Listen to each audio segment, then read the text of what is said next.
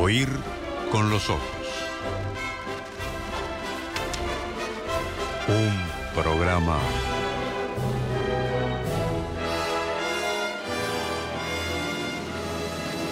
bajo los efectos de la lectura.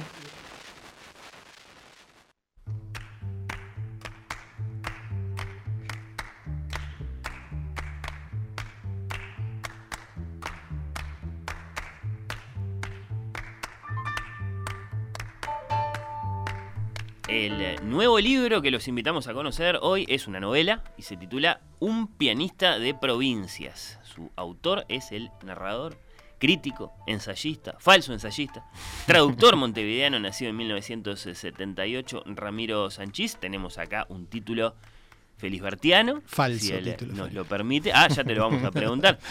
Que a alguno le puede recordar, ¿por qué no? Sí, el cocodrilo. Tenemos un epígrafe que está tomado de una serie y lo voy a leer. Rust. Este lugar me da mal sabor de boca, aluminio y ceniza. Es como si se pudiera oler la psicoesfera. Marty, hagamos que a partir de este momento el auto sea un espacio de reflexión silenciosa. Tenía mucho humor. Eh, True Detective, temporada 1, episodio 1. Tenemos una pandemia en este libro, un mundo no globalizado. No me atrevo a decir que no es este mundo. Vamos a preguntárselo al autor. Tenemos una vez más a Federico Stahl, el protagonista de la macronovela de Sanchís. Para los amantes del piano, para los amantes de la música, tenemos a Bach sobresalientemente, quizá como una forma de la esperanza, ya que en este libro, Stahl, que en algún otro libro es un especialista en aviación, bueno, en este es un virtuoso del piano. Este sábado Ramiro Sanchís es nuestro invitado. Ramiro, es un placer ¿Qué tal. Fernando? Un placer Gracias estar por acá. visitarnos. Eh, ¿cómo, cómo- cómo estás vos? Eh, me, ponía a pensar recién que sos, sos- sos- sos de los pocos, si, si es que hay más de uno, eh, escritores uruguayos que manifiestamente tienen eh, antagonistas, por no decir enemigos. Eh, Ah, estoy desconectado de eso, no, no, no sé en este momento ¿No? cuál es la lista otros actualizada. otros críticos, No le di refresh a la lista de mis enemigos. de los que decís públicamente que son malos, No, incluso sí, malísimos. Tengo, tengo eh, posiciones tomadas con respecto a qué me interesa y qué no, y qué me gusta y qué no, y hay gente que me cae mal, pero bueno, eso le pasa a todo el mundo, supongo. Lo que no le pasa a todo el mundo es La decirlo. gente de- no lo dice, ¿no? Este Uruguay siempre, siem- cuando, cuando empecé a publicar reseñas y en algún momento hice una, alguna que tenía, a cuando empecé a publicar reseñas en 2008, este, me había propuesto como cosa medio programática que iba a, a radicalizar siempre lo que dijera, ¿no? O sea, que si algo me gustaba iba a gustarme mucho y que si algo me parecía malo iba a parecerme malísimo. Un poco como manera de pensar que eso era ir un poco contra contrapelo de lo que yo veía Sí. o creía ver o, o ven- yo vengo mucho de, de la escena de los noventas donde nuestro problema era que todo nos parecía tibio y- e inexistente y tenue este entonces Vos sentías la necesidad, la necesidad de un de, sacudón. sí de hacer ruido no el, Sí. el ruido es muy importante me parece Pero ¿te lo tomás en serio o es diversión? es un poco diversión y, y a la vez en el momento de argumentar eh, es en serio o sea.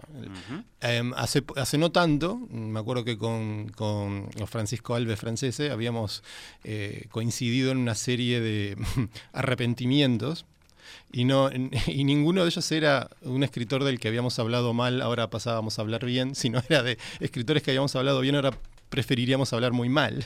Entonces habíamos hecho una lista que al final, no sé si la publicamos en, en- en el proyecto que tenemos que se llama Afuera, que es como un blog, Sí, este, sí. eh, no sé qué quedó, pero fue muy gracioso porque era todavía radicalizarlo más, así que creo que no escarmenté. De lo que puedo haber escarmentado es de, de- de- de la mm, cola que trae todo esto, de, lo- de los debates innecesarios y todo eso. Este, soy más viejo y más tonto, pero al menos no me estoy metiendo tanto en, en esos líos como en mi juventud. que te causaba después eso, de pronto, bueno, que con algunos no te saludabas, ese tipo de cosas. Bueno, eso es lo de menos. Yo tengo, Eso mis, lo de yo menos, tengo sí. mis amigos y estoy contento con mis amigos y mis Bueno, amigas y, y los que puedan surgir. No necesito ir a asados de escritores uruguayos. Es una respuesta. Bueno, eh, tenés eh, Wikipedia en inglés y no en español, ¿por qué? No sé, me acostumbré siempre y me parece que está mejor escrita en general. Eh, eh, eh, me ha pasado de mirar eh, artículos de Wikipedia en, en español y, y decís, ¿pero qué, qué- qué- qué es esto? ¿Qué- Sí. ¿Cómo está esto redactado y nadie lee? Y, mm, ¿Por qué y- mejor entonces? Es una No sé, me gusta. Y después lo que sí grande, pasó fue que probablemente alguien en esa lista de enemigos me me borró Ah, sistemáticamente. mira. Unos amigos colombianos habían hecho un artículo eh, mío y no sé por qué se borró y hubo una serie de, de- de disclaimers al respecto.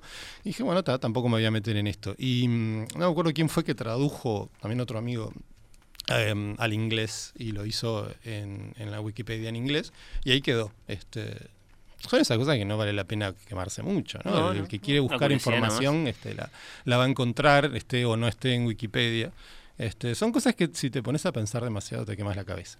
Eh, el título de tu novela hace pensar, decíamos, inevitablemente en Felisberto, por lo menos a algunos de nosotros. Primero, ¿valorás las ficciones pianísticas del autor del Cocodrilo? Yo ¿Las- valoro todo? Felisberto. ¿Sí? Felisberto es uno de mis escritores favoritos. Bien. Este, y, y- y, mm, si bien eh, como lector y, a- amante de la obra de Felisberto siempre estuvo dando vueltas esa idea de- del pianista itinerante y todo Mm. esto, eh, creo que no pasan mucho de ahí las, las coincidencias, salvo que se pueda determinar desde un lugar crítico que Claro. no me corresponde a mí hacer. Que, que Eso es lo que le de- decís al lector de tu libro que espera encontrarse. no es un libro sobre. Felisberto ni, ni en modo alguno No, está influido por una lectura que yo pueda haber hecho de la biografía de, de Felisberto, más allá de que Felisberto tocaba muy bien el piano y mi personaje también. O sea, Queda Bueno, por esa. eh, abro este, un pianista de provincias. En otro momento de la historia habrían estallado bombas atómicas.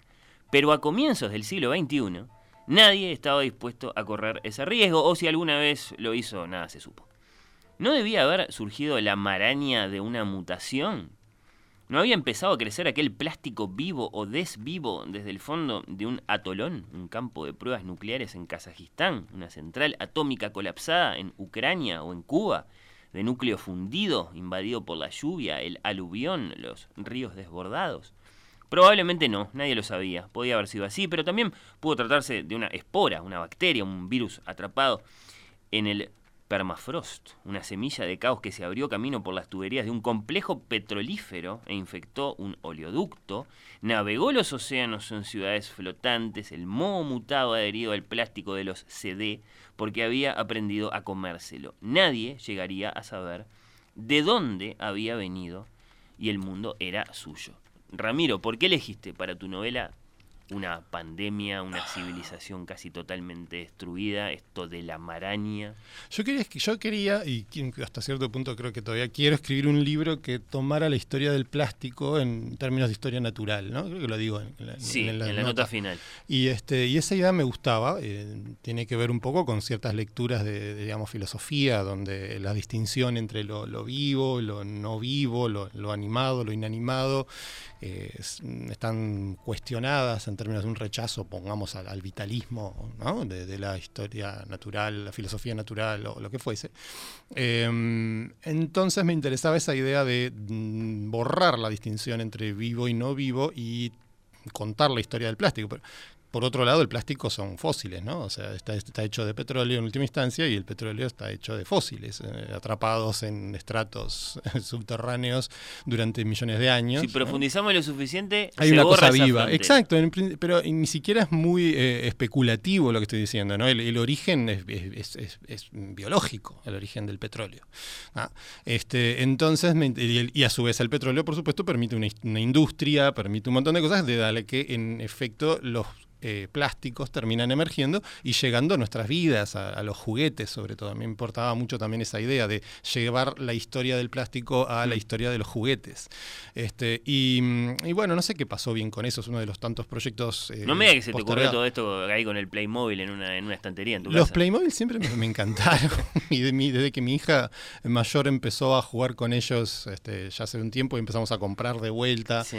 Y empecé a ver cómo eran los Playmobils de ahora y los Playmobils de antes y el- la textura del plástico. Bueno, todo eso sin duda influyó al, al- al campo afectivo del que se Claro. sale en la, la- la escritura. ¿no? Qué lindo el campo afectivo.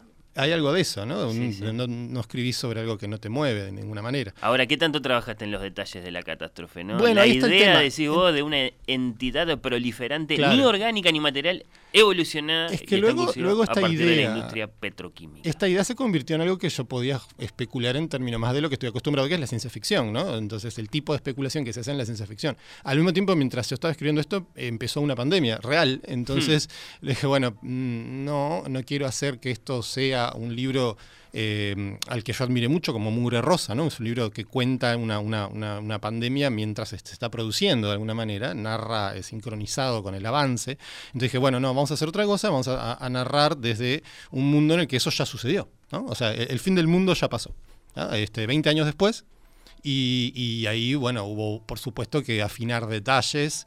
Empecé a mezclar varias cosas que me interesaban. El, final del petróleo, ¿no? O sea, el, agotamiento de los pozos petrolíferos, esta idea del plástico eh, y sobre todo esta idea que, había estado leyendo por ahí de cómo em, ciertas eh, em- empieza la, la vida evoluciona vamos a hacerlo así no la vida se abre camino como en Jurassic Park este y ciertas bacterias ciertos hongos empiezan a ser capaces de metabolizar el plástico Entonces eso que nos parece horrible, estos océanos eh, infestados de plástico, en rigor, en- desde un punto de vista planetario más amplio, puede ser una oportunidad para nuevas formas de vida que evolucionen, donde nosotros decimos que horrible, pero ¿no? están evolucionando nuevas formas de vida. ¿Y mm, qué pasaría si esa evolución es eh, eh, explosiva y equivale a una suerte de pandemia? Entonces el, el mundo humano de la navegación interoceánica, la globalización, la interconexión de todo, eh, que lo rastreó medio como hasta fines de los 90, que es cuando Sí. pasa esta catástrofe. ¿ah? Ahí ya estaba claro, estaba empezando Internet, ¿no? toda la globalización y todo, ya era un tema.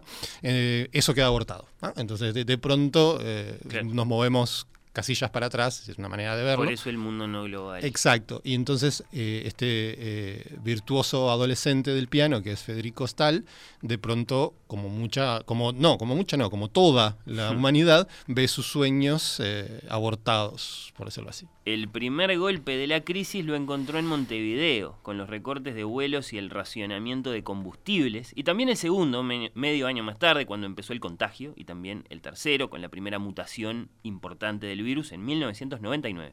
Finalmente la última, la de la maraña. Su madre y su abuela murieron de un día para el otro, su padre empezó a bajar hacia la bodega de la locura, primero escalón tras escalón y después simplemente rodando escalera abajo. Eh, mencionaste Mugre Rosa y entonces a Fernanda Trías.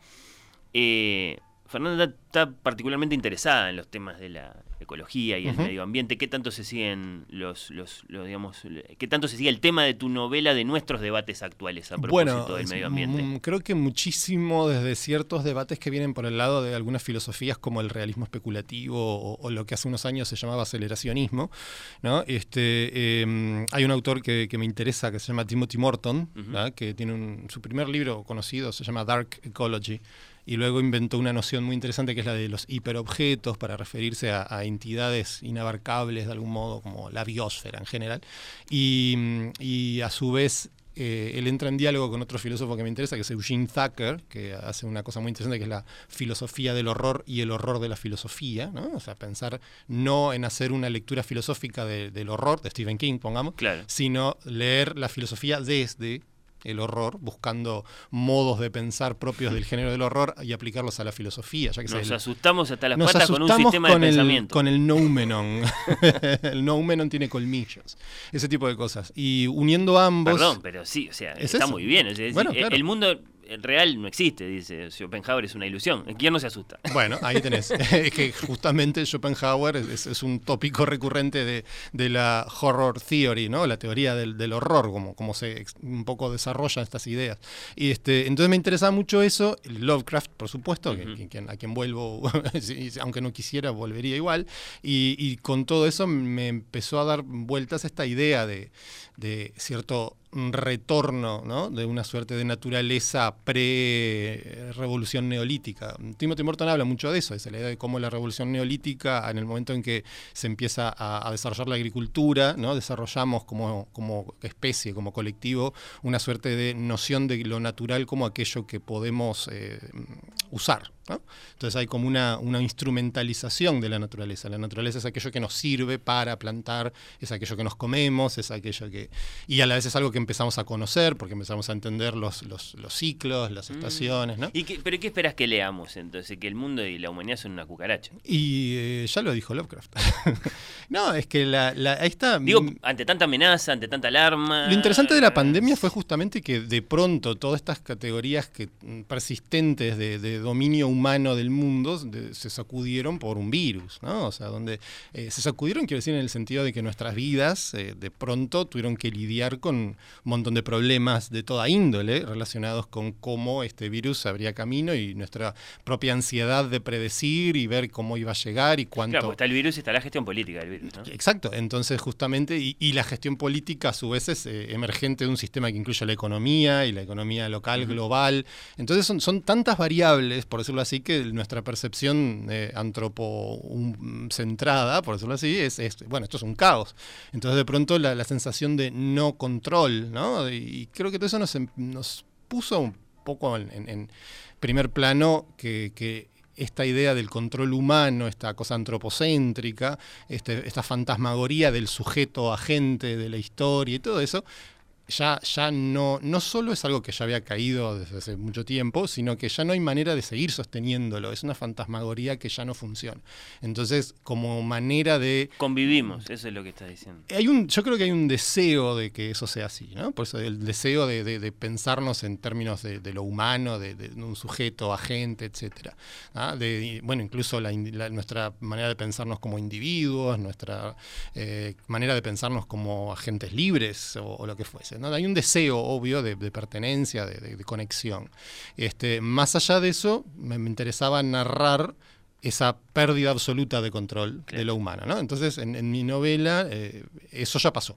O ¿Te sea, gusta imaginarte eh, el que pasaría? Claro, ese, ese- ese es el, el punto especulativo, ¿no? O sea, no, no solo qué pasaría si de pronto un virus más fuerte que el COVID, obviamente, eh, más terrible en todos los sentidos, diera cuenta de, como pasó con la peste negra, ¿no? Diera cuenta de una fracción significativa de la población. ¿tá? No solo la especulación era qué pasaría si, sino qué pasaría si ya hubiese pasado, ya, esto, esto ya hubiera pasado. ¿Cómo es el después? Claro, entonces cómo vivimos en un después donde el mundo ya no es humano. Eh, hay otra cosa en el mundo, que es esta maraña, o sea, lo que sea, que Sí. los personajes no entienden. Eso que vos leíste es parte de como la historia oficial que se cuentan, pero otros personajes tienen otras Ahí va. teorías. Hablame de Thomas Gold, sus teorías silenciadas por las grandes corporaciones, porque Bueno. me parece que te divertís mucho introduciendo eso. Eh, hay un personaje en la novela que, que se llama este, Enrique Wolfig, que eh, hace como el papel de eh, aglomerar para sí un montón de cosas que en el mundo de la novela son mm, especulativas, pero que tienen un eco en nuestro mundo real, porque es, un- es una persona real, que Thomas Gold lo que de algún modo intentó pensar, y esto no, no llegó a, en este punto no es, del- no es consenso científico, no está consensuado en la comunidad científica, pero Gold se, se esforzó por pensarlo en un eh, origen no eh, biológico del petróleo. ¿no? Entonces él, él a lo que quería llegar era la idea de que quizá los campos, eh, quizá la, la producción de petróleo no iba a llegar a un máximo, ¿no? sino que había procesos minerales que iban a seguir generando el petróleo. Esa es una idea considerada eh, hasta gran, en gran medida errónea en la actualidad, por más que mm, hay quien dice que intervienen ciertos procesos que no son del todo biogénicos, ¿ah? pero la mayor parte de los científicos coinciden en que el petróleo es esto que yo decía hace un rato, estos fósiles, ¿no? por eso se habla de combustibles fósiles. Y, y Thomas Gold es como una suerte de científico disidente que, que es, a ver, yo no soy quien, porque no sé, a, nivel, a ningún nivel suficiente como para opinar, pero más allá de que yo crea o no este, en su- sus teorías, estoy como, como Steven Dedalus en el Ulises, cuando se- en el capítulo 9 se pasa como 20 páginas desarrollando una teoría sobre Shakespeare y luego dice que no cree en esa teoría. Bueno, a mí me gusta mucho ese lugar de la especulación pura, ¿no? de no, no sostener una relación con un estado de cosas. Yo no sé si Yo no sé ni puedo saber, obviamente, si Gold tiene razón, este, pero me interesan mucho sus ideas. Y es lo que me pasa con muchas teorías conspirativas. ¿no? No, no- no las más estúpidas como las del COVID y todo eso, pero este, muchas teorías conspirativas me, me gustan por su componente, hasta diría estético, Sí. su componente narrativo, ¿no? su componente eh, ficcionador. Este, Se eh, ponen, en sí mi- se ponen a sí mismas en general pruebas muy difíciles en cuanto Claro, a sostenerse, totalmente, no una- ramificarse. Sí, o con- bueno, por, por eso es lo que me parece que pasaba con, A con los terraplanistas les pasa que tienen que contest- contestar preguntas muy Los- difíciles. Los, los terraplanistas tienen graves problemas. Por eso. Pero bueno, siempre hay vueltas, ¿no? Que la ufología dejó un poco esa idea, ¿no? La, la- la aus- la ausencia de evidencia y la evidencia de Sí. ausencia, ¿no? ¿No? Este, y la- a mí siempre me hacían gracia los ufólogos porque no había manera de responder, mm, porque si vos decías no hay evidencias, bueno, es porque los gobiernos las esconden, ¿no? Entonces eso se volvía una evidencia de que sí había extraterrestres, lo cual es un pensamiento circular que no nos lleva a ninguna parte. ¿La pero- novela tiene mensaje con respecto al cambio climático? yo creo que sí, este, pero lo que pasa es que justamente me parece que vivimos, a diferencia de hace, hace poco me tocó reseñar Oryx y Craig, que es una serie de libros de, de Margaret Atwood, ¿no? Y, y el primero ella lo escribe a principios de los 2000, el que se llama así, Oryx and Craig, y, y a mí me parece que a principios de los 2000 nuestra perspectiva con respecto al cambio climático era algo como que todavía estaba por pasar, ¿no? Es algo que, que- sí, este, que, peligro, pero está en el horizonte. Mm. Yo creo que a- ahora una de las cosas que pasa, y es lo que me parece que va un poco en relación con mi novela, es que más bien ten- tendemos a pensar que ya pasó, ¿no? que, que ya estamos viviendo en, en- en- en las consecuencias de un cambio, eh, o, el- o- o que ese cambio sigue, y nuestra pregunta ahora es si ya hemos rebasado un umbral desde ya no se puede ir para atrás, o cuáles, cuáles son los mínimos aceptables de eh, carbono en la atmósfera para evitar ciertas catástrofes todavía peores. Para la gran reacción ya es demasiado tarde. Exacto, o, o es algo que por eso mismo, al, al- al tener esa, al menos la posibilidad de que ya sea demasiado tarde, ¿no? la posibilidad de haber pasado como en Volver al Sí. Futuro, más allá del punto de no retorno, ¿ah? Eh, solo la posibilidad que esté eh, eh, circulando en nuestra vida cultural, ya nos hace tener una relación con el cambio climático que tiene algo del pasado, ya es algo que pudo haber pasado antes, quizás ya rebasamos hace unos años ese punto, ¿no? La gran macana ya, Ya está, ya, ya es del pasado. En cambio, hace 20 años todavía el cambio climático era algo que lo pensábamos más en términos del futuro, como si uno lee como amenaza. sí. como amenaza. Hay un libro de Isaac Asimov, que no me acuerdo si es de los 70 o de los 80, pero Asimov escribía mucho sobre esto en los años 70, en sus columnas, en revistas donde él escribía divulgación científica, y, y siempre era esa idea, ¿no? Bueno, miren, esto es lo que va a pasar, este es el futuro que nos puede estar esperando. Yo creo que ahora ya no tenemos esa relación estricta, ya estamos más en términos de un presente o incluso de un pasado con respecto al cambio climático. Entonces me parece que eh, en, la- en mi novela, en El pianista, hay algo de eso en el sentido de, bueno, lo estoy ficcionalizando, lo estoy por supuesto exagerando, lo estoy dramatizando, pero mis personajes en este caso lo que están haciendo es lidiando, eh, tratando de haberse acostumbrado, de, haberse resignado a un mundo que cambió drásticamente. Eh, no queda claro del todo por qué, pero hay teorías y, y es esa Sí. catástrofe que ya pasó. ¿no? no es una catástrofe que los espera, es, algo que ya pasó. Aquello de este ya es el infierno. Exacto, este, el- ya- ahí va, y siempre lo fue quizá. o sea, Hmm. acá es algo que ya pasó, ¿no? Pasó a fines de los 90 y el resto es acostumbrarse a eso. Quiero llegar a la música, pero antes quiero preguntarte específicamente por La Maraña. ¿Qué te evoca? ¿Por qué te pareció adecuada? Me gusta la, la- a mí me gusta mucho una película que se llama Meshes o Mesh of the Afternoon, que es de Maya Daren, ¿no? Entonces, este, me gustaba la idea de traducir el término mesh, que es medio complicado en inglés, como maraña, ¿no? Es un entretejido, un entre... Eh, como traductor, eh, muchos de los textos que me tocaba este, eh, traducir a veces tenían ese término, y creo que ahí surgió la idea de pensar en esta forma de vida eh, maquínica, porque no es orgánica, pero tampoco es inanimada, mm, algo que prolifera, algo que se eh, genera espontáneamente como con una suerte de estructura fractal, algo que es eh, rizomático, ¿no? algo que está eh, interconectado, un poco como el tema micélico en los hongos y todo esto que se, se está hablando mucho Suena al últimamente. mismo tiempo muy físico, muy extraterrestre, muy terrorífico, todo Sí, junto, entonces todo es la maraña, ¿no? Es- claro, y está enmarañado, ahí está. Y, y esa es la entidad mm, viva o no viva, eh, inteligente o no inteligente, no importa, que en la novela eh, prolifera y, y ocupa buena parte del mundo, dividiendo, rompiendo. ¿no? Este, luego la maraña, en lugar de proliferar hacia todo el mundo ¿no? y, y- Sí. y matarnos a todos, más bien como que se estaciona, hay un equilibrio y ahí queda, pero el mundo eh, en el que habitan estos personajes. normalidad de la maraña. Exacto, la nueva, normal, la nueva nueva normalidad hace que en algunos lugares, est- en estas eh, bosques, por llamarlo así, de maraña. La normarañalidad. sí, sí, está. Eh, y queda perfectamente ilustrada, creo. Es muy impresionante, de hecho, en la portada misma. La portada es muy linda y tiene, tapa, eh. tiene esa, esa idea. Se puede rastrear a, a clásicos de la literatura latinoamericana como La Vorágine, ¿no? Claro. Este, donde la idea del mundo natural vegetal está pensado en esos términos de... Crece, de- se ramifica. Exacto. Lo- la, la- la extrapolación es, bueno, no es estrictamente el mundo vegetal, sino es otra cosa, ¿no? Un cuarto, quinto, sexto reino de la vida o la no vida que, que tiene que ver con el plástico y tiene que ver con otras cosas. Claro. Bueno, después seguramente cuando escribas la historia del plástico va a ser como día. una ampliación de Podría esta, ser, de podría esta ser. novela. En la que la música tiene un papel evidentemente importantísimo, ¿no? Está dicho en el propio título, hay un pianista, un pianista de provincias, ese es en esta, en esta, en esta versión, hay varias versiones de Federico Stahl, quienes conocen los libros de, de Ramiro las, las conocen. Eh, bueno, en esta, mm, Federico Stahl es un, es un pianista. El libro está cubierto de alusiones a obras y a compositores, de consideraciones acerca del arte del piano, hay hasta algún pedacito de teoría musical. Bach es quizá el gran protagonista. Está contada la historia de las variaciones Goldberg, a la que hemos, eh, bueno, eh, mm, visitado muchas veces en este programa. Ahí aparece el, el varón von Kaiserlink, etcétera.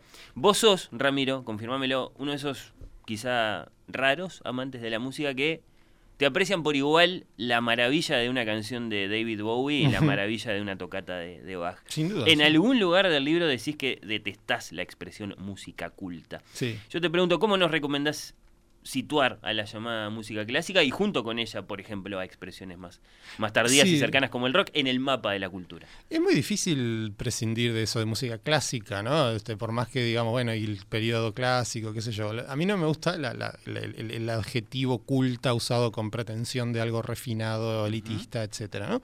Eh, pero yo escucho mucha música clásica, culta, como quieran llamarlo, contemporánea. Entonces, ¿cómo llamarla, no?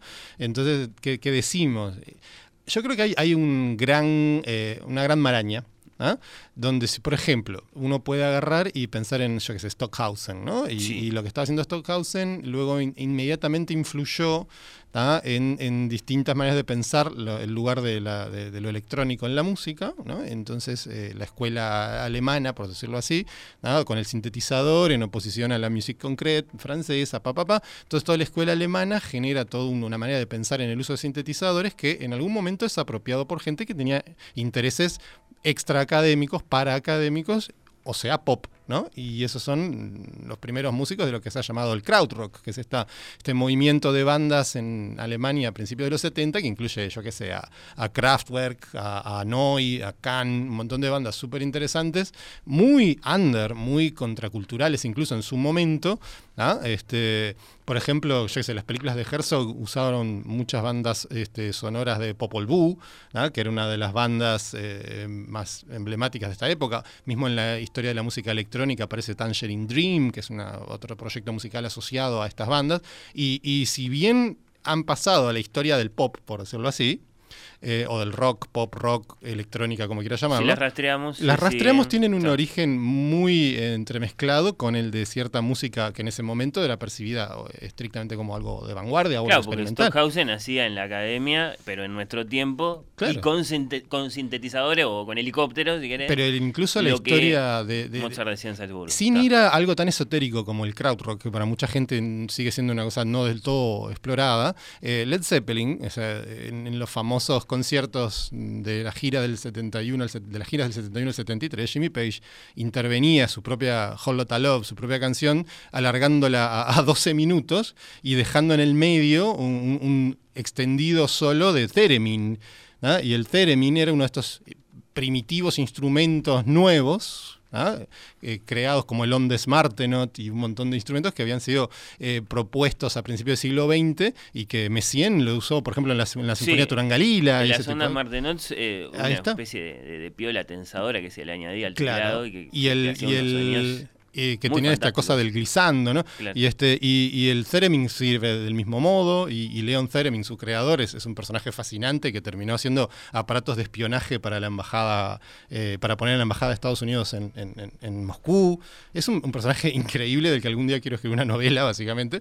Pero, pero ahí también está un, un invento, por decirlo así, que, que tiene aparte esta idea súper interesante de uno puede crear un sintetizador para copiar un violín o para copiar un oboe o una flauta, ¿no? como todos los que crecimos en los 80 teníamos nuestro Casio Tone, si nos interesaba la música al menos, nuestro Casio Tone, que vos tocabas el, el registro piano, el registro clave, el registro órgano, ahí tocabas ahí, este, pero también un, un- un sintetizador se podía usar, se puede usar para crear sonidos sin pasado, ¿no? Sonidos del futuro, por decirlo así. Y eso es lo que hace el krautrock. El krautrock, como esta mm, vertiente musical contracultural alemana, se aboca de algún modo al futuro. Es anteromaníaca en vez de retromaníaca. Pasando en limpio, hay una forma de escuchar música que no es ahora voy a escuchar música No, clásica, ahora voy a escuchar rock. Es una forma de buscar la maravilla. Totalmente. La genial, hay una genealogía que, que conecta todo esto. ¿tá? Y los Beatles mismo en, en A Day in the Life.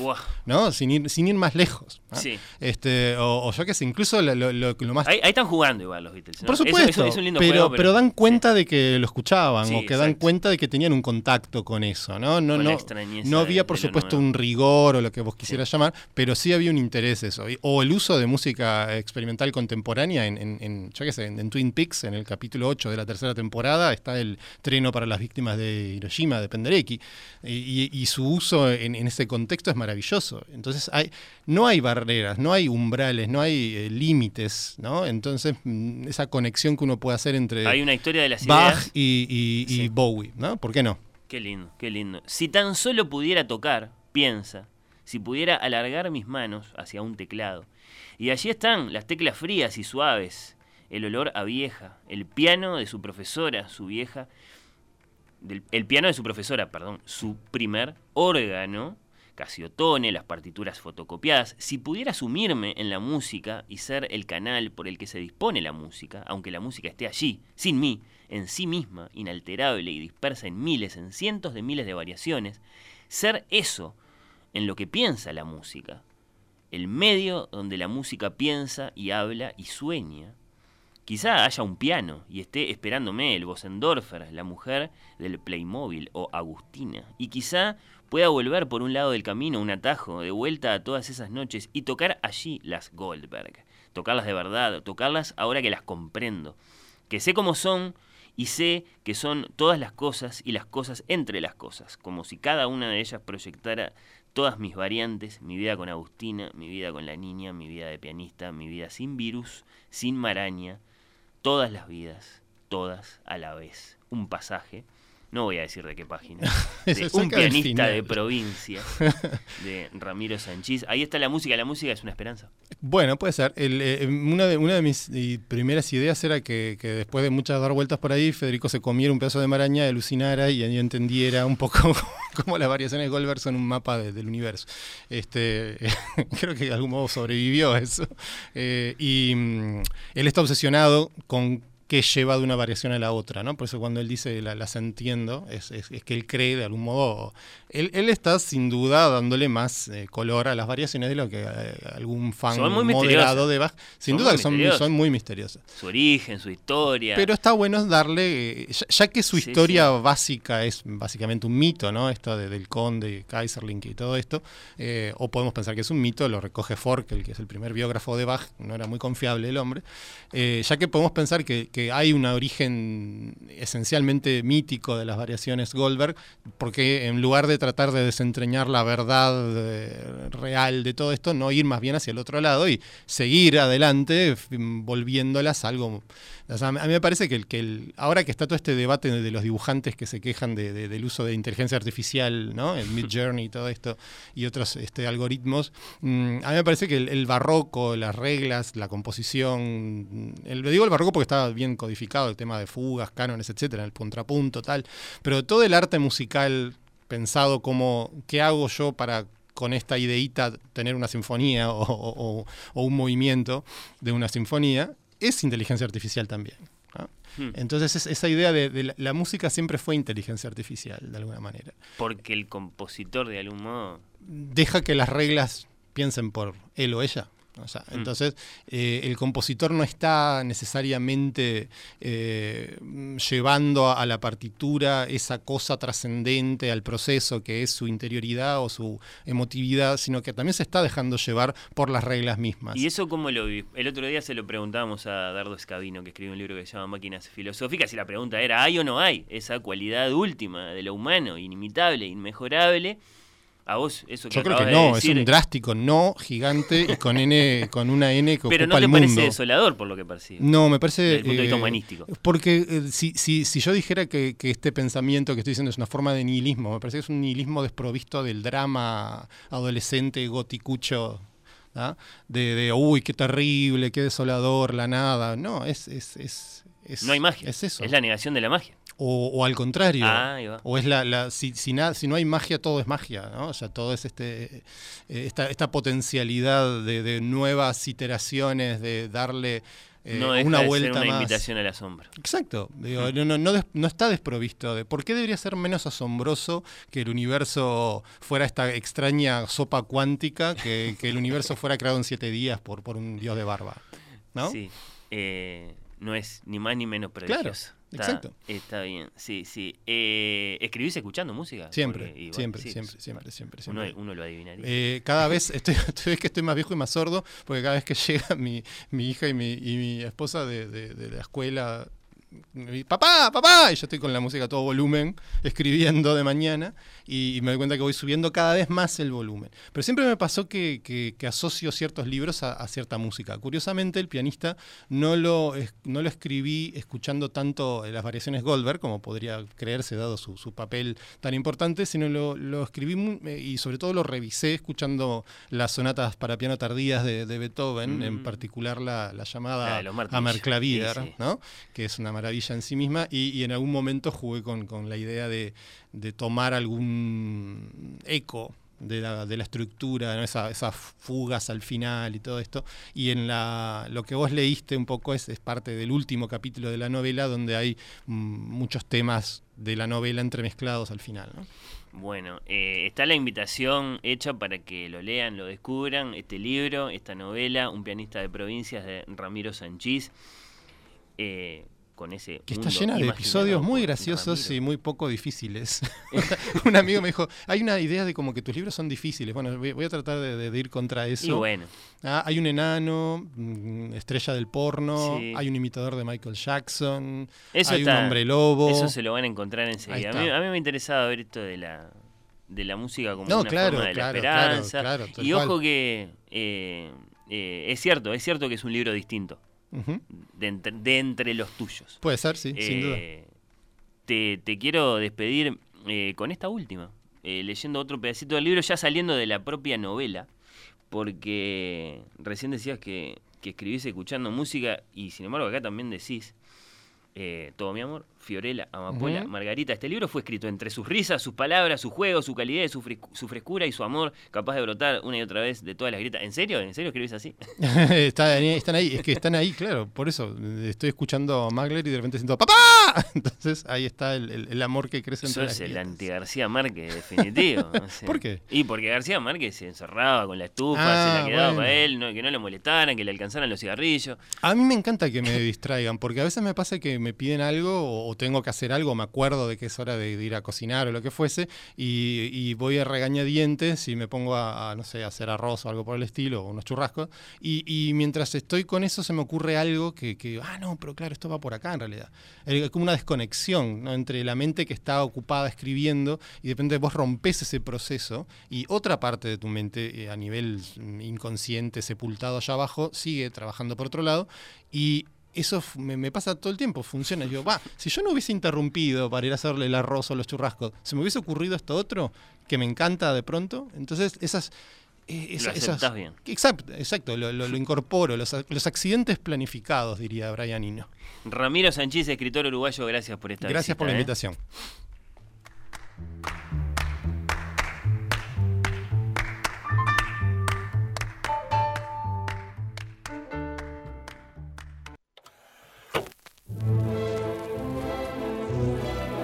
Oír con los ojos. Un programa. Bajo los efectos de la lectura.